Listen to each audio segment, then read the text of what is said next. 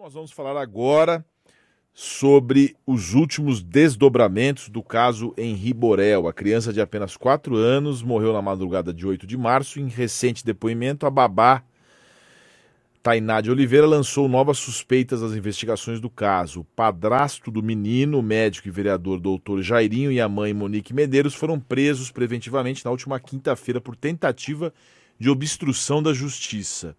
E para esclarecer informações e os próximos passos sobre o caso, eu converso agora com a professora e advogada criminalista Patrícia Vanzolini. Bom dia, Patrícia. Obrigado por nos atender. Bom dia, Sergei. Bom dia aos ouvintes da Rádio Cultura. Patrícia, ah, muito se fala sobre a prisão. Outro dia a gente leu aqui uma nota que o casal havia sido preso por suspeita né, de assassinato do menino. Explica para os nossos ouvintes que no, como é que funciona, porque as pessoas quando veem um caso desse, além de embrulhar o estômago, o meu embrulhou hoje pela manhã só de ver as fotos, as pessoas querem punição, então elas não entendem como, por exemplo, uma pessoa pode ficar livre antes da justiça considerá-los culpados. Então, explica para o ouvinte um pouco a diferença entre a razão deles estarem presos agora, que é uma razão preventiva, e a prisão decorrente da culpa declarada pelo judiciário. É isso, né, Sergei? No nosso país, a gente tem duas espécies de prisão. A prisão, que é uma pena, que só pode ser cumprida depois do devido processo legal. Eu estava aqui acompanhando o teu programa e ouvindo você falar sobre a questão da demora do judiciário. De fato, a justiça é sempre essa, esse fiel da balança, né? Entre, por um lado, não ter uma demora exagerada, mas, por outro lado, ter ali as, os direitos e garantias das pessoas provarem ou tentarem provar que são inocentes, né? Isso é fundamental, isso é civilizatório. Então a pena só pode ser executada depois desse processo inteiro. Mas antes do processo terminar, se a pessoa estiver atrapalhando a colheita de provas, na iminência de fugir, reiterando a prática delituosa, ou seja, continuando a cometer crime, isso é justificativa para prisão preventiva. Que a gente vê no Brasil, às vezes, é um certo abuso é a prisão preventiva sendo usada mais como uma resposta né, ao clamor público, um clamor justo, aliás, né, mas mais como uma resposta ao clamor público por, do que com uma finalidade objetiva e concreta. Mas nesse caso, né, pelo que nós sabemos da mídia, eu sempre gosto de dizer quando a gente comenta casos concretos, nós não vimos os autos, né, nós sabemos o que, o que a mídia vai divulgando, né, mas não temos acesso às peças em si. Mas por tudo que está sendo dito, parece que há mesmo né, uma suspeita de que eles teriam instruído testemunhas, eventualmente até coagido testemunhas. Então, a meu ver, está justificada nesse caso prisão preventiva, para que eles não atrapalhem o processo. Que, que é um dos fundamentos para decretar essa prisão, né? A gente, eu acho que talvez o caso mais emblemático de prisão preventiva, assim, espalhafatosa, é aquele caso da Helena Tranquese, que a que a Polícia Federal invadiu a das Lua à época. Isso faz tempo já. Liana Trancas, inclusive, até faleceu, muitos dizem, por conta de depressão pelo que passou. Aquela Polícia Federal invadindo é, 100 homens armados para prender a Liana Tranquese por, por sonegação de impostos. Então, o risco, né? Você lembra disso? Sonegação, lembro, lembro, né? Então, para que esse, né, essa, toda essa coisa espalhafatosa? Mas aqui no caso, não. Nós estamos diante de um caso grave de violência contra uma criança. Mas é, ainda assim, é importante ressaltar: você tem casos específicos para prender antes da culpa, né, professora? E um deles é atrapalhar o processo. Quais são os outros?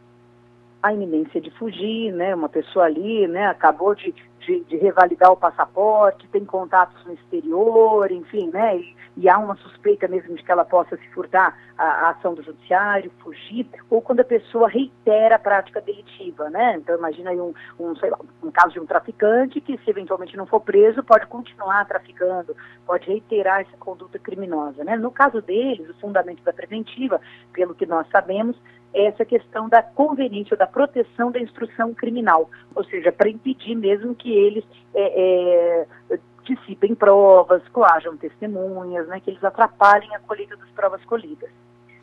Falar em, em, falar em nessa coleta né, de provas, nessa fase, eu tenho exaltado aqui no Oito em Ponto, que é muito importante. Aliás, está no Código de Processo Penal, lá, logo de cara, né? O delegado de polícia tem que preservar o local do crime. E a gente diz aqui muito professora, sobre essa descrição, sobre essa.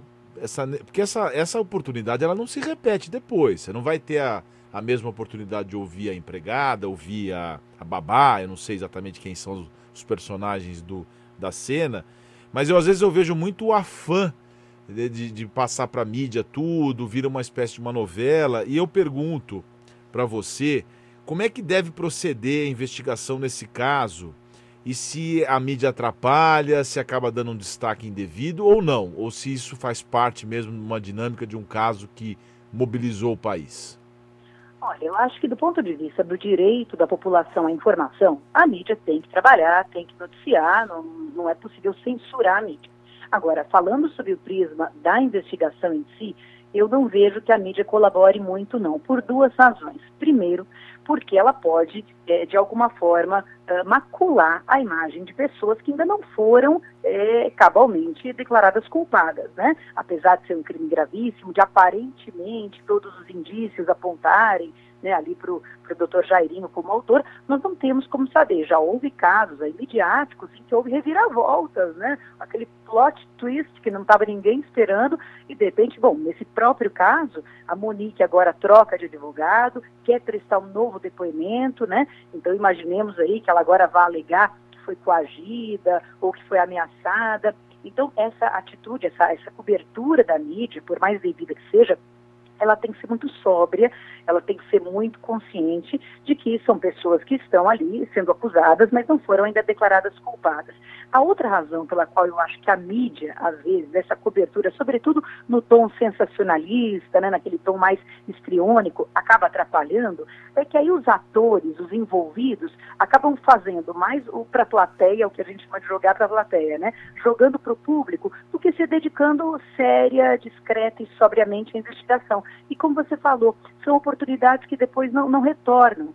E a prova colhida nesse momento é fundamental. Você pode botar todo um processo a perder lá no futuro, porque houve contaminação da prova, porque houve quebra da cadeia de custódia, porque não houve a preservação de um material de um local. Quer dizer, então essa espetacularização, né, se jogar para a plateia, eu acho que às vezes prejudica a própria qualidade da investigação. Acho que tem que ser como você falou, tem que ser discreto, tem que ser sóbrio. É, porque na verdade o trabalho técnico, eu me lembro daquele caso, daquele daquele casal de policiais que foi morto, que foram mortos em São Paulo e até se acusou a criança, né, uma, uma, um menino que depois teria cometido suicídio. A gente via cenas na televisão, Patrícia, e, e até na época eu fiz um programa de televisão, falei, olha, até o, até o cachorro você via lá dentro, né, nada contra o cachorro. Mas assim, todo mundo mexeu naquela cena do crime. Todo mundo foi lá e mexeu. Não, isso não é uma acusação leviana, não. Isso, inclusive, consta dos laudos. Então, essa parte técnica é muito importante, né? Os laudos técnicos. Muita gente tem feito comparação desse caso com o caso da Isabela Nardoni.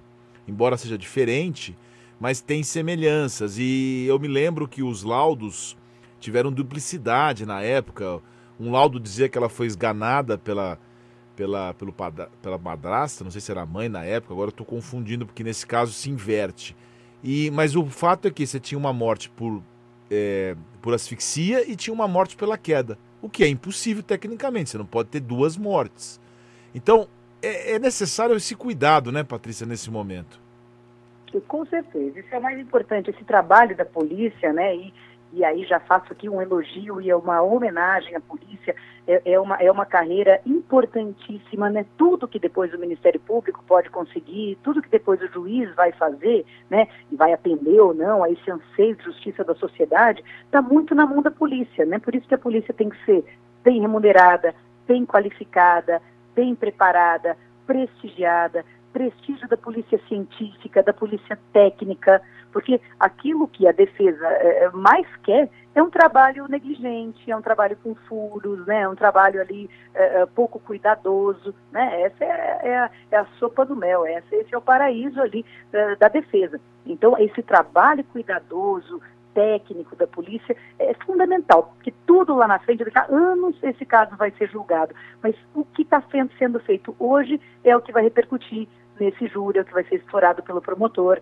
Então eu espero que e isso é muito frustrante, né? Ver um caso que dedicou, consumiu tanto tempo, tanto dinheiro público, para depois por uma falha, né? Aquele o caso paradigmático do J. Simpson, né? Para depois por uma falha de procedimental, todo o trabalho da promotoria ir por água abaixo, a sociedade de fato não entende e fica revoltada com razão, né? Aliás, você citou bem, Patrícia, o J. Simpson, acho que talvez seja um dos casos de maior é, é, mais emblemático em termos de impunidade. Todo mundo, eu estou sendo respeitador, até porque é um caso lá de fora, acho que a gente pode ter essa licença um pouco mais. Mas todo mundo sabe, né? Tinha tantas evidências né, da culpa dele, mas enfim, a justiça, os jurados entenderam, é, pelo que você falou, tiveram algumas falhas. E é importante você lembrar essa questão da polícia, porque muita gente coloca a culpa na polícia na investigação. E o Ministério Público se arvorou de uma condição de investigador que não tem a mesma competência.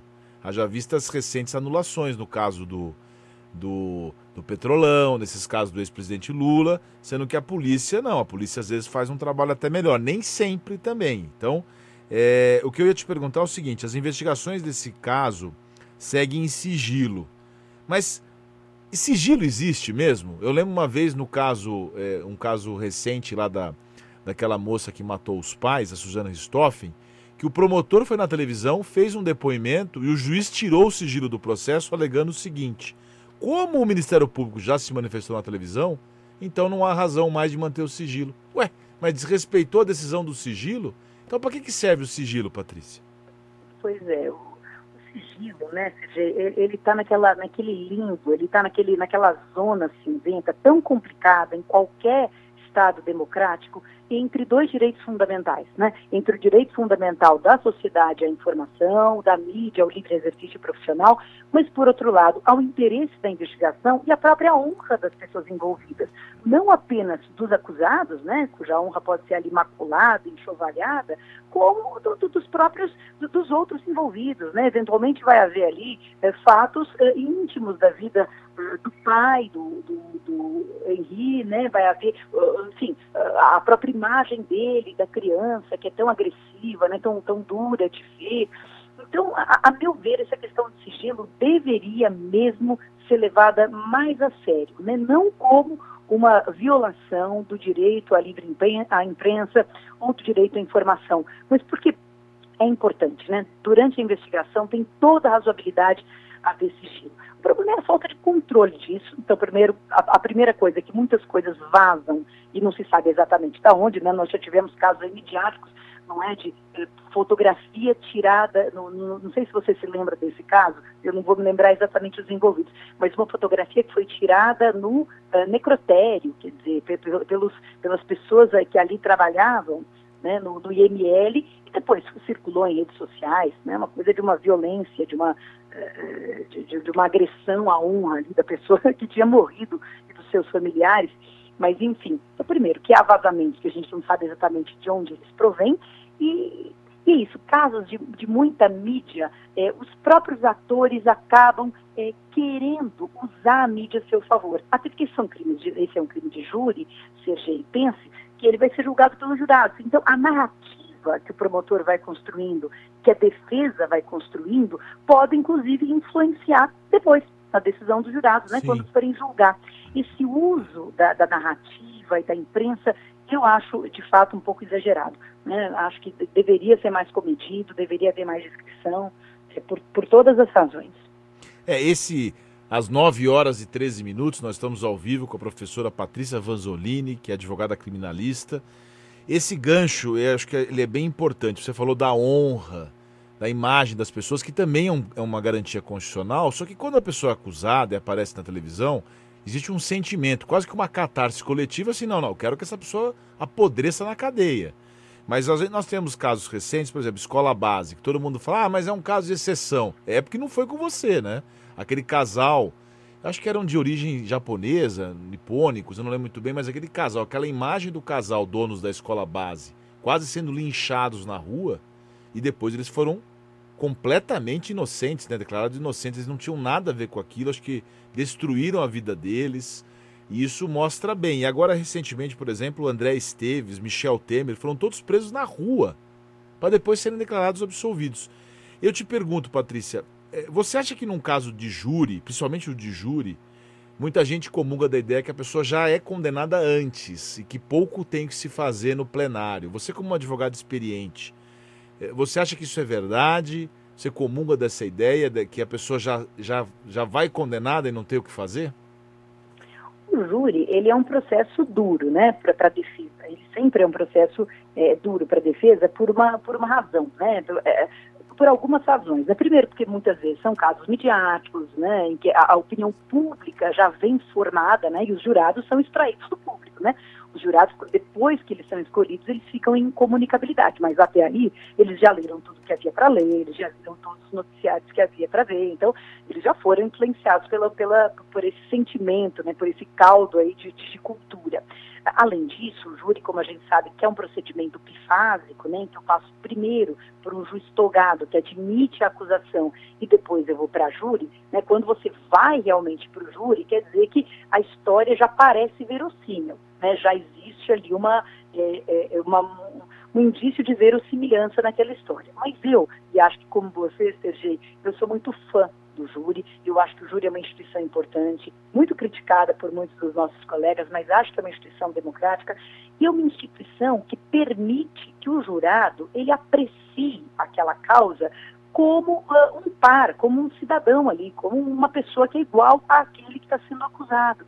Né? E muitas vezes ele pode dar decisões que não são técnicas, no sentido estrito, que um juiz, por exemplo, togado, não daria, porque não tem um amparo estrito na lei, mas que reflete um sentimento de justiça da sociedade. Eu vou dar um exemplo que já aconteceu na minha vida profissional, uma pessoa, uma mulher acusada de matar o marido, é, e ela alegava legítima defesa. E a situação não era propriamente legítima defesa, porque o marido estava dormindo. Então, que, que juiz absolveria por legítima defesa uma situação em que a vítima está dormindo? Mas nesse caso, o que acontecia é que essa mulher era agredida, esse marido era uma pessoa extremamente violenta, perigosa, altamente armada, fazia parte de uma força policial. Ela já tinha tentado fazer BO várias vezes e não tinha conseguido, e não tinha como escapar. Ela se via numa armadilha. E os jurados a absolveram. Quer dizer, fora da técnica, né? não era um argumento técnico, mas era um argumento humano. Os jurados se colocaram na, na posição daquela mulher e falaram, puxa, eu na condição dela não teria outra coisa, né, para proteger a ela e aos filhos. Enfim, só estou dando um exemplo para mostrar que a, a, importância do júri e eu acho que a beleza do júri. Então, ainda que seja um processo duro, um processo que o advogado tem que estar muito bem preparado para enfrentar, eu acho uma instituição imprescindível. É inclusive um direito fundamental né, na Constituição. Sim, consagrada ao longo do tempo, na história do Brasil, cada vez mais consagrado. Você falou, existem críticos, claro, mas acho que são vozes isoladas porque é, o legislador acertou em, em direcionar, em delegar para os nossos pares o julgamento do crime, dos crimes mais graves do Código Penal, que é eh, o homicídio e outros crimes que, que lá é, se encontram. É, Para a gente encerrar, Patrícia, é importante a, é, a, sua, o seu depoimento, porque tem muitas questões aqui do caso em si, dos detalhes, situação da avó, o fato da professora, da mãe. Eu, eu, não, eu procuro sempre dizer isso, que é muito importante, até para as pessoas que estão nos escutando, que são da área é, de direito, e você que é uma mestra, uma professora, sabe disso. A gente tem que ter essa, não só a ética, mas o cuidado para não fazer análise sobre algo que a gente não conhece. Quem não é advogado do processo não tem o detalhe, né? Então, a gente não pode ser leviano e dizer assim: olha, a mãe foi na esquina, comprou um pão, depois voltou. A gente não tem condição, mas eu sei que esse é um apelo e as pessoas querem é, falar sobre isso. O que eu te pergunto é o seguinte: a, essa dinâmica toda vai para o júri com certeza e é possível que a gente tenha um resultado rápido nesse processo ou por ser um crime hediondo tem alguns ritos ainda que vão ser seguidos, o inquérito vai demorar mais? Ah, olha, rápido, jamais, né? Porque o procedimento do júri e pelas próprias fases que, que ele tem, ainda que dê tudo certo, né? Ainda que não aconteça nenhuma intercorrência, ele é um procedimento mais longo mesmo, é um procedimento bifásico, é um procedimento mais demorado. O inquérito, eu creio que vai terminar rapidamente. Por quê? Porque o inquérito ele tem um prazo mais exíguo quando as pessoas, quando os investigados estão presos né? E eles estão presos agora, se não, eu não, não, não sei, Sergei, você me corrija se eu estiver errada, eu não tenho certeza se a prisão deles é preventiva ou é temporária, né? Isso faz um pouco de diferença, mas acho que não, não, faz tanta diferença em termos de prazo, né? Faz uma pequena diferença em termos de prazo. Mas quando os investigados estão presos, o inquérito ele tem que ser mais curto para não dar excesso de prazo e não permitir uma soltura. Como eles estão presos, a menos que consigam aí um habeas corpus, que eu acho enfim, pouco provável, pelo menos no caso do doutor Jairinho, é, o inquérito ele vai ter que terminar logo portanto, provavelmente vai sair logo uma denúncia, né? Aquela denúncia que é o Ministério Público propondo a ação. Mas a partir da denúncia, o rito é um pouco prolongado, né? Vai haver toda uma primeira fase, o tipo de testemunhas, depois vai haver a pronúncia, pode haver vários recursos, só depois é marcado o júri. Então é algo que de fato, que de fato demora bastante, né? Uh, e de fato a gente não pode falar sobre o caso concreto, né? A gente só pode falar, uh, fazer análises em abstrato, né? Em abstrato, se isso que uh, a, a, a, polícia tá aí entendendo e falando for confirmado, né, haveria um crime hediondo, como você falou, um homicídio qualificado, com muitas qualificadoras, inclusive, e em relação às pessoas que sabiam e tinham o dever de agir, por exemplo, como a mãe, e nada fizeram, elas podem ser acusadas de homicídio por omissão. Né, porque é, é, é, é como se fosse o inverso do que aconteceu ali nos Nardoni. Né? A pessoa que tem o dever de proteger, mesmo que ela não agrida, se ela sabe que um filho está sendo agredido e nada faz, ela é responsável a título de omissão. Ela responde por homicídio por omissão. Aquela mãe, por exemplo, que sabe que a filha é abusada pelo padrasto, pelo companheiro e não impede esse, esse abuso sexual, mesmo que ela não tenha participado ativamente do abuso, ela responde na qualidade né, de, de, de garantidora por abuso por omissão. Então, é possível que isso aconteça. Agora, a Monique pode dizer que ela estava sendo coagida ou que ela não tinha certeza. Enfim, nós aí temos que aguardar para ver a defesa dela. De qualquer forma, acho que esse caso joga luz nesse assunto ainda tão importante que são os casos de violência contra a criança, contra a mulher, esses casos de violência doméstica, né, professor? Acho que é, cada vez mais as pessoas têm que se conscientizar com relação a isso e não ter uma postura é, minimizadora ou mesmo negacionista, né? Claro, e, e todos nós, né, é, nós, nós, nós alertamos desde o início da pandemia como esses casos têm aumentado né, exponencialmente, como os casos de violência doméstica contra a mulher e crianças tem aumentado durante a pandemia e eu acho que a maior lição, eu acho que esse caso tristemente nos ensina, né, é que isso não pode mesmo ser negligenciado, não pode ser minimizado depois que acontece, mas sobretudo esses indícios não podem ser negligenciados. Então, do mesmo jeito que a gente fala que briga de marido e mulher se mete a colher sim, então a criança com, com sintoma de agressão tem que meter a colher sim né? Os parentes, quem viu, tem que interferir, né? Porque às vezes essas coisas acontecem entre quatro paredes, embora o resto da família saiba, né, todos ficam ali com um pouco de pudor, com um pouco de temor, não vou me meter. Né? Tem que se meter. Então, a, toda a sociedade tem que se articular para proteger né? crianças, mulheres, pessoas vulneráveis a esse tipo de situação de violência doméstica. Conversamos ao vivo com a professora, advogada criminalista Patrícia Vanzolini que muito nos honrou com a sua participação aqui no Oito em Ponto. Patrícia, muito obrigado pela sua participação. É, um bom dia para você. Eu sei que você tem uma agenda bem apertada, você, você dá um show na internet, nas aulas, professora muito prestigiada. E um grande abraço para você, viu? Um abraço, Sergei.